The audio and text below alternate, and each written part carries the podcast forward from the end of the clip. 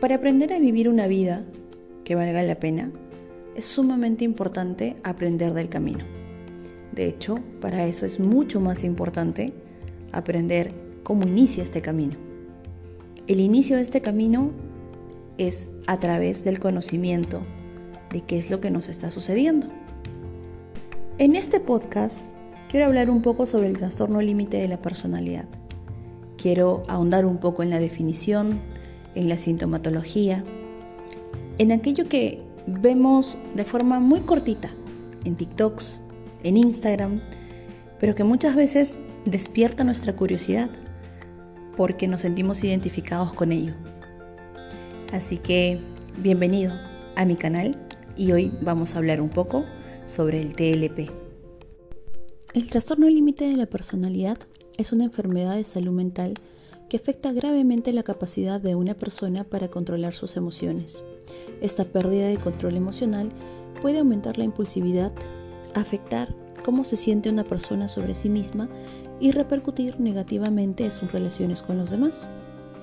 Hay tratamientos disponibles para controlar de manera eficaz los síntomas del trastorno límite de la personalidad. Es importante un buen diagnóstico, así como también un buen apoyo familiar. Existen algunas señales o síntomas que podemos nosotros visualizar dentro de este diagnóstico. Las personas con el trastorno límite de la personalidad pueden tener cambios fuertes en el estado de ánimo y sentirse inseguras sobre cómo se perciben a sí mismas. Sus sentimientos hacia los demás pueden cambiar rápidamente y pasan de una cercanía extrema a una aversión extrema. Estos sentimientos cambiantes pueden originar relaciones inestables y un dolor emocional crónico. Las personas con el trastorno límite de la personalidad también tienden a irse a los extremos, como pensar que todo es bueno o que todo es malo. Sus intereses y valores pueden cambiar rápidamente y pueden actuar de manera impulsiva o imprudente. Asimismo, podemos ver también síntomas como esfuerzos para evitar el abandono real o imaginario, como iniciar precipitadamente sus relaciones interpersonales o terminarlas con la misma rapidez con la que se inició. Presentan un patrón de relaciones intensas e inestables con familiares, amigos y otros seres queridos, pasando de idealizarlas a odiarlas. Tienen también una autoimagen o sentido de la identidad distorsionado. No se ven a sí mismos agradables o queribles.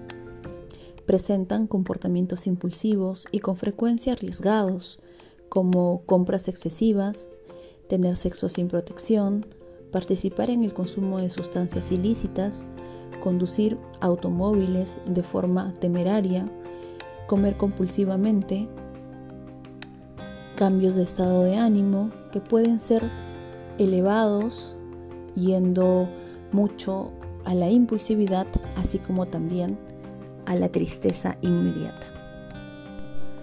Tal vez lo más evidente que vamos a poder percibir dentro de este diagnóstico son los comportamientos autolesivos, los cortes, los pensamientos suicidas, los intentos de suicidio constantes, la variación del estado de ánimo, de estados de ánimos intensos y muy variables, con episodios que duran unas pocas horas hasta varios días, que podríamos llamarle crisis. Sentimientos crónicos de tener un vacío que no pueden explicar y cada vez que se les pregunta, la respuesta siempre es la misma.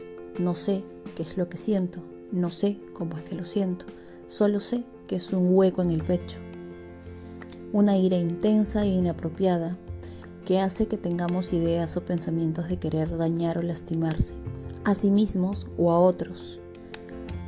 Sentimientos de disociarse, como sentirse distanciado de sí mismo, verse como en tercera persona, fuera de su propio cuerpo, o como si todo avanzara más lento, como si el tiempo se detuviera.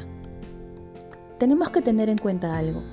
Si bien es cierto, el trastorno límite de la personalidad tiene varias sintomatologías, no todas las personas con este diagnóstico tendrán todos los síntomas.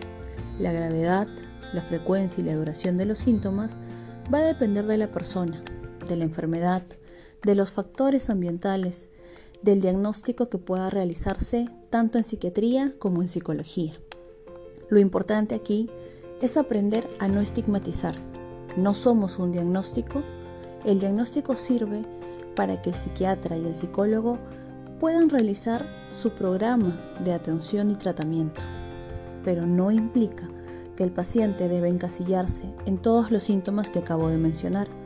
Tienes que recordar algo, eres más que un solo síntoma, eres más que un diagnóstico.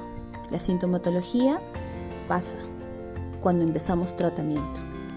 Lo importante aquí es entender qué es lo que está pasando con nosotros para poder avanzar, para poder salir adelante y sobre todo para entender que el punto inicial es este y que de aquí hay un, hay un camino largo que podemos recorrer.